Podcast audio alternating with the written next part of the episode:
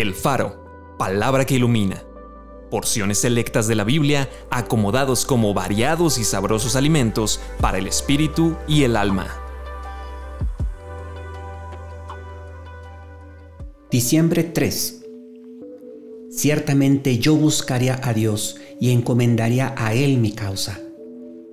¿Hay para Dios alguna cosa difícil? Encomienda al Señor tu camino y confía en Él, y Él hará. Por nada estén afanosos, sino sean conocidas sus peticiones delante de Dios en toda oración y ruego con acción de gracias. Echen toda su ansiedad sobre Él, porque Él tiene cuidado de ustedes. Tomó Ezequías las cartas de mano de los embajadores y las leyó, y subió a la casa del Señor y las extendió delante de Dios. Entonces Ezequías oró al Señor.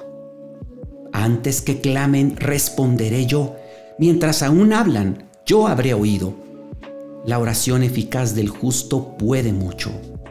Amo al Señor, pues ha oído mi voz y mis súplicas, porque ha inclinado a mí su oído. Por tanto, le invocaré en todos mis días. Acompáñame a orar. Señor, así como Ezequías extendió esas cartas delante de ti que le atemorizaban, que le afligían y no sabía qué hacer.